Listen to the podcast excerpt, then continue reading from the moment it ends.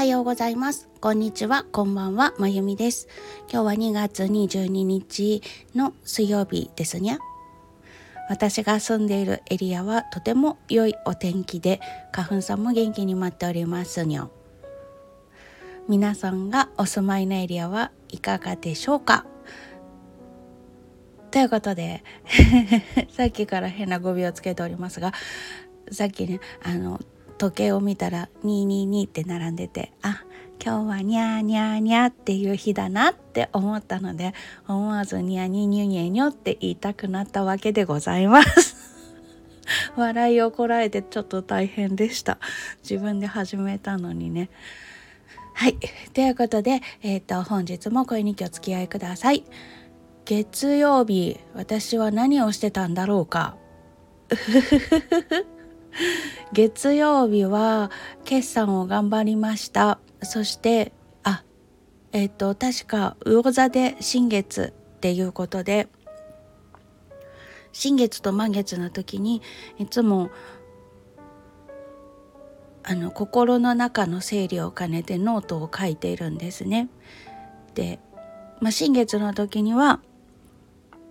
こうしたいなっていうことこうなりたいなっていうことを書いてで満月の時にはそれがどうだったかなっていうことを書いたりとかしてるんです。で今回の新月から見開きで書こうと思ってるんですね。あの十二先生術でいうと魚座さんは最後の星座なので次のお羊座の新月の時からそれをやってもいいのかなと思ったんですけれども私は魚座さんなので自分の星座だからこっからやろうって 思って、えっと、魚座の新月で左側のページにこういう風になりたいなって思ってることを書いてで次に魚座の満月が来た時にそれがどうだったかなっていうのを振り返りも兼ねて書けたらいいなと思って書き方を変えました。なので次に魚座の満月が来た時に左右で揃うっていう感じですね。なんていうことを今年からは書き方を変えてみました。そんなことを書きそれからうんと小銀刺しの今試作品を作っているものが一件ありましてそれを作りそんな感じだったのかしら？な日々を 時間を過ごし日々じゃないし。まあ試作品は作るのに結構悪戦苦闘しそうなものなので何日かかかって作るんだろうなっていう感じのものなんですけどね。だから日々になるんですけどね。今のは言い間違えただけです。そして、えーと、夜中にいつ「はあ」っていうメールが来ましてあの日曜日にピアノを弾く仕事が入ってたんですけど共演者がちょっと体調悪くなりまして代役を見つけることもできずでお話がなくなりました。ということで私寝ることは得意なのでめったに寝られなくならないんですけれども次の日5時半に起きなきゃいけないのに2時ぐらいまで寝られませんでした。ということでちょっとはあって思うような夜を過ごしまして火曜日は会社の方に行く日だったので会社に行っておりましたがえっ、ー、と先週まあもともとあんま仲の良い兄弟ではなかったんですけれどもあの私の上司と社長とが兄弟でしてそこのいざこざがまあでかくなりましてちょっとあどうしようっていう空気の中会社でお仕事をしておりました。もう決算中にこういうことはやめてほしいなって感じなんですけれどもね。どうしようっていう感じです。あの人たちは分かってるんだろうか。決算が終わったらインボイスの対応があってその後は伝承法の対応があるんだよ、ま、そういうのが待ってるんだよ。分かってんのかいって思いながらあの飛んだお仕事のあれやこれやで主催の方からメールは来るしその対応もしつつ なんていう感じで。なんか昨日はてんやわんやでした。そして夕方だったかな、まあ、午後に入ってからその共演者の方から直接軽いお詫びのメールが来てであまりの軽さに私はちょっと衝撃を受けたんです。で本当泣いちゃいましてねなんか泣いちゃうは憤りを感じるわでちょっと大変だったんですけど最近の私はそういうことがあるとごちそうさまですってなるんです。なぜかというとなんで私今こんなに悲しく虚しく思ってるのっていうのを自分に問いかける時間が来たっていうそんな感じで受け止めているのでごちそうさまですって思いました。で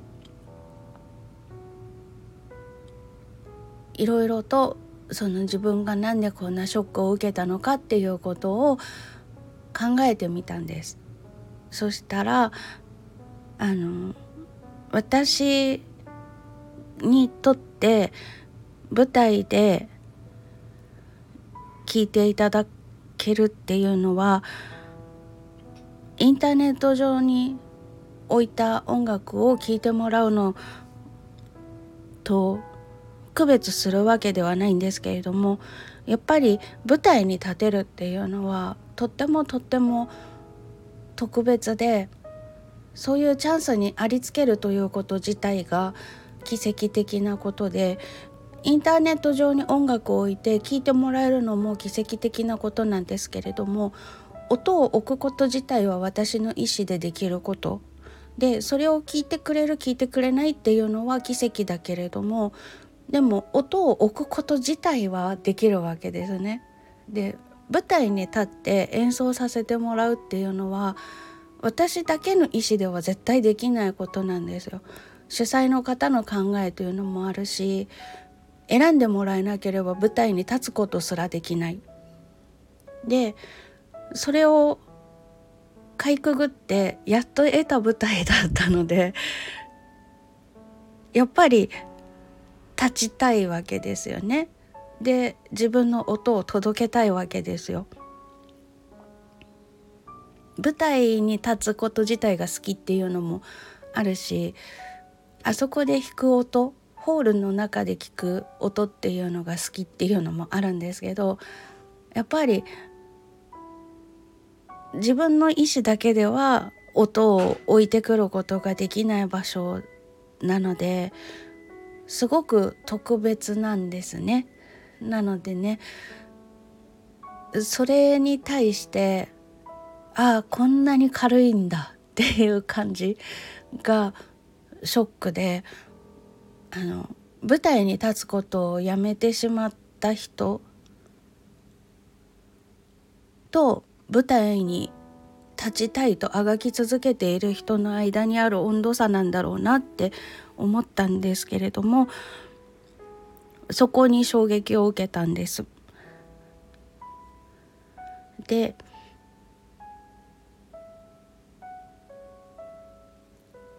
なんなんて言ったらいいのか分かんないんですけどすごいイライラするし悲しいしっていう感じだったんですね。でもまあそれは人は人で人それぞれで私にとって大切だって思う温度がその人にとっての温度じゃないっていうのはそんなの分かってる。でもやっぱり悲しいし悔しいしイライラするし って思ってぐるぐるぐるぐるしててね夜中にね月曜日の夜中というか火曜日の未明にツイッターで「ごめんなさい愚痴こぼさせてください」って言って 日曜日のお仕事が飛んじゃいましたって書いてでいろいろとあの皆さんから励ましてもらったりとかしてで共演者からメールが来てさらにへこんだ時にツイッター眺めようと思って開いたらちょうどあのその私のつぶやきに対するリプライが書いてあるところが目に飛び込んできてすっごくなんかあったかくってななんて言うんだろう自分の中に生まれちゃった氷が溶けていくような感じがしたんですね。であありがたいと思って、うん、もうあの舞台で生きている誰かにこの悔しさを聞いてほしいとか ちょっと思っていたところだったのですごくすごく温めていただいてあこうやってコミュニケーションを取れる場っていうのは素敵だななんて思いました。ということでなんか昨日も感情の起伏がすごく激しい一日を過ごしておりました。私の中のわだかまりというのは全然多分消えないしあの金曜日にまたその人の顔を見なくちゃいけないんですけれどもあの私が声楽を教える時間の前の枠の先生なので顔合わしちゃうんですよね。嫌でも。なので金曜日どういう顔して会えばいいんだろうって思うんですけど。まあなるようにしかならないかなと思いつつ。ちょっと気が重いなーなんて。思ってます。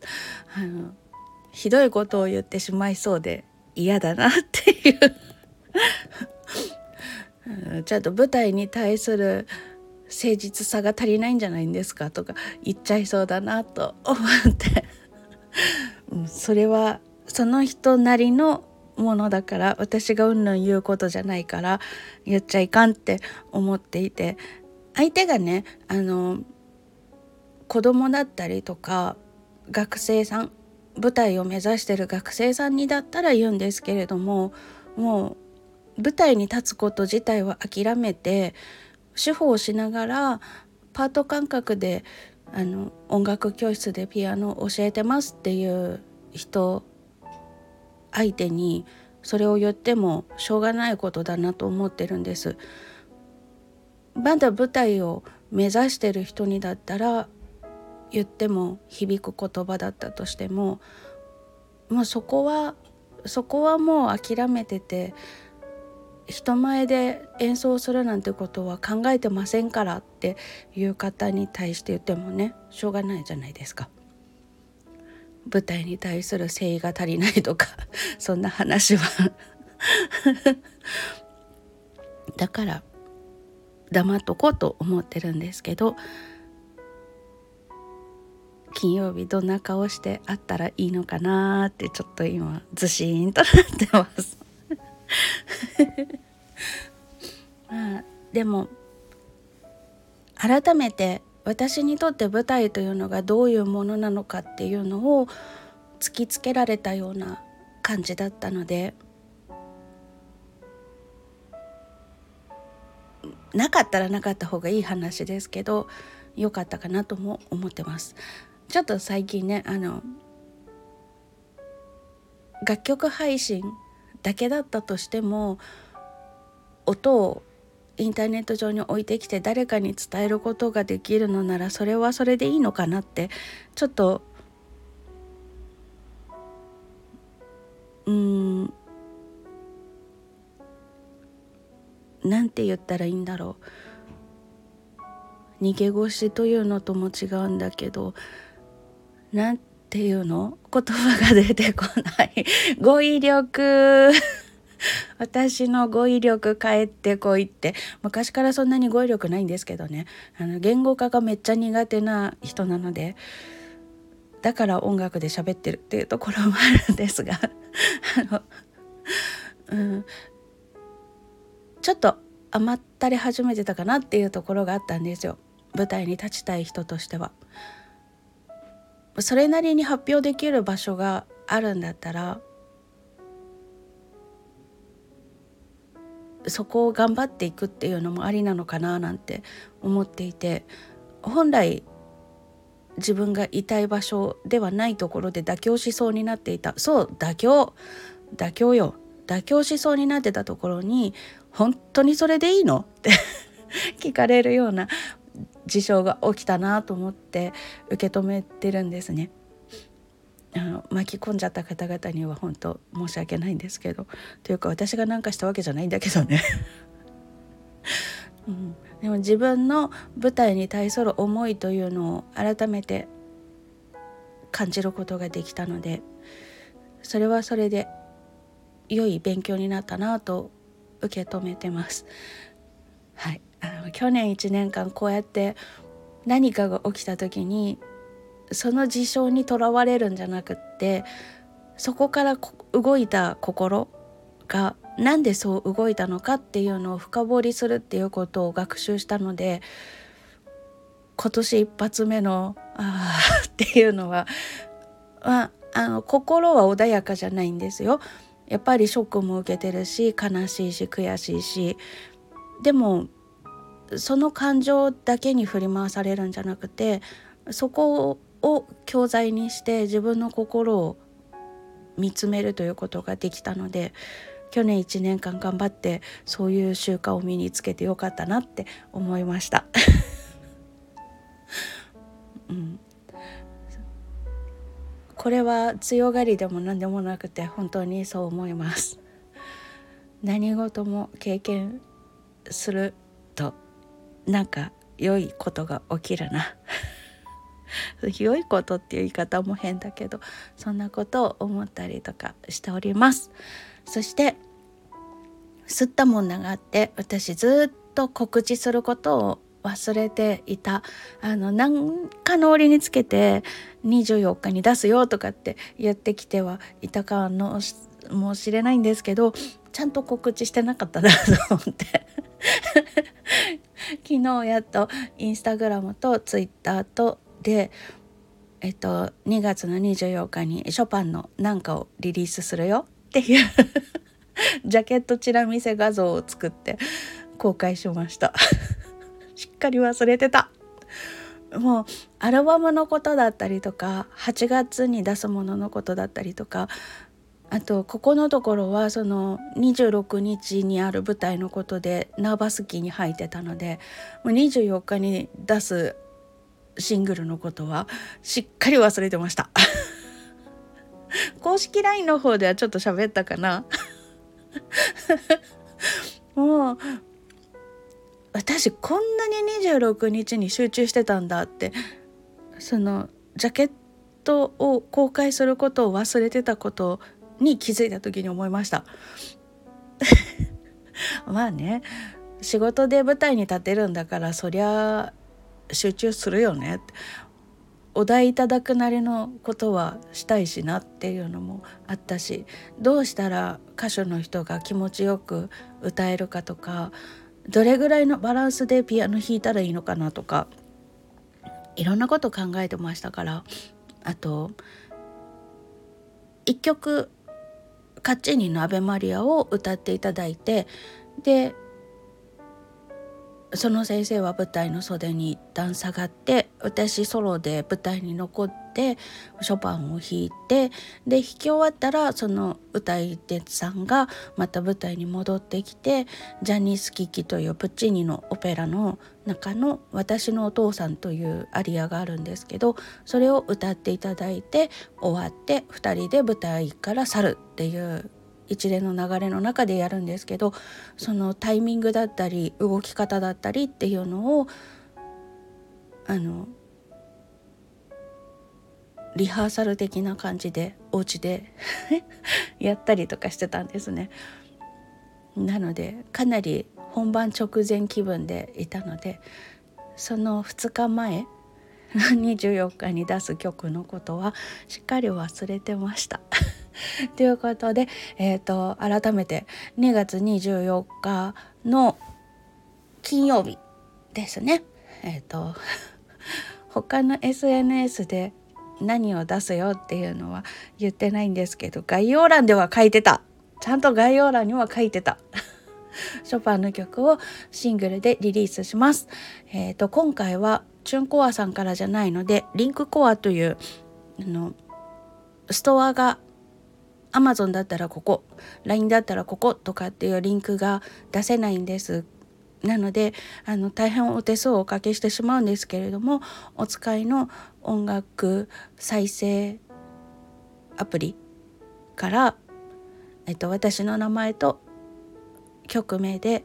検索していただけると嬉しいです。そこら辺は概要欄に書いておきます。最後に宣伝ぶち込んだ。ということでまあいろいろありましたけれども。うん。なんかね星読みをしてくださる方によると3月7日あたりから土星が魚座に来るんですって。だから魚座の人はちょっとあのいろいろと本当にいいの？みたいなのだったりとかが入るらしいんですね。で私はいつも満月とか新月とかの前に体調崩すとかがあるんですけどそれも結構満月の前々日とかあたりからも始まってたりとかして結構星の先を先取りをしちゃうなっていう体質を持ってるんですけど早々とその影響を食らい始めたなっていう感じで星読みの人とはお話をしております。なので、うん、ちょっと大変な数年間が、ま、あの舞台が開くようなんですけれども一つ一つなんでそう思ったんだろうとか考えながらちゃんと受け止めていけたらいいなと思います。教材ですからねあの何か事象が起きちゃった時って自分に非があるなし関係なく何か起きるじゃないですか。で起きちゃったもんは起きちゃったもんなんですよ。で起きちゃったもんは起きちゃったもんだからしゃあないねって言ってポイってすることもできるんですけれどもそこで自分の心が揺れ動くじゃないですか。嬉しい方に揺れるっていうこともあるし悲しい方に揺れるっていうこともある。そのどの揺れ方だったにしてもなんでそう動いたのかっていうのを見つめていくと自分の中に本来ある欲求とかこうしたいこうありたいっていう信念だったりとかそういうのに結びついて反応してるなっていうことが多々あるなというのを去年学んだんです。すごくあのひどいことを言われてショックを受けて他の人に話を聞いてもらったら「なんでそこ怒んなかったの?」って言われるんだけれども怒るっていうことを忘れちゃうぐらいショックを受けてフリーズしちゃうっていうのが 普段の私なんですね。であのまあちょっともろもろあって自分の怒りの感情に対して不信感があるっていうのもあるんですけれどもそういうネガティブな方向に動いてしまった時になんでそういう方向に心が動いたんだろうっていうのを考えた時あ自分の中にあるこの疑問をつつかれたんだなとか自分の中にある信念を傷つけられるようなことを言われたんだなとかそういうことからネガティブな感情にかなり揺れるっていうことが分かったんですね。なので今回もなんでこんな悲しいんだろうって考えてみたら私は舞台に対してこれぐらいの誠意を持ってるけれども相手はそうではなかったんだ。そうではない人がいるんだそうではないけど舞台に立つ人がいるんだっていうことに衝撃を受けたっていうことと私は舞台にもお客様にも誠意を持って接したいと思っていて舞台人でありたいと思っているっていうそこの自分のポリシーみたいなところがそうじゃないも人がいるっていうことでびっくりして刺激を受けてああ私はこうでありたかったんだ。インターネット上に音楽を置いてそれだけで満足できるわけではなかったんだ っていうちょっと最近妥協してたけれども甘えてたけれどもやっぱり舞台の仕事は取りに行きたいって願ってるっていうことを再認識した。とねなんかあの改めて自分を振り返ることができるので心が特にネガティブな方向に揺れた時はいいチャンスだと思ってます 自分を知ることができるし願いを再認識することができるので良き時間だと思います。ということで長くなってしまいましたがほっと月曜日の夜から昨日一日スタモンダがありましたあのツイッターでつぶやいたところから始まってツイッター上だったりとかあとわざわざあの公式 LINE の方を使って励ましのメッセージを寄せてくださる方もいらっしゃいましたしあのスタンド FM の方でも「よしよし頑張れ」って してくださる方もいらっしゃいました。本当にありがとうございます。皆さんの温かい心で私の凍りそうになっていた心が溶けて平常心に戻ることができそうです。まだまだ引きずってますが。舞台をなくしたことはそんな簡単には立ち直れませんけれども。でもまあ皆さんのおかげで不必要に下がることもなく過ごせております。この場を借りて御礼申し上げます。ありがとうございます。ということで今日はこの辺で終わりにしようと思います。お付き合いくださいましてありがとうございます。皆さんも何かネガティブに心が揺れることがあったらなんで私そう思ってるんだろうってちょっとちょっとうんとたくさん 深掘りしてみてはいかがでしょうか。あのただ心が弱ってる時にはそれをすると余計大変になっちゃうかもしれませんので心が弱ってる人にはあのお医者さんとかカウンセリングできる人と相談しながらの方がいいとは思うんですけれどもそうじゃない場合は良い教科書になるかもしれません。私は図太いたちなのでこういう時は良い教科書来た。ラッキーと思うようにしてます。ということで本日はこれにて終わりにします。あお30分になってしまいますね。長々とお付き合いいただきましてありがとうございました。それではまた。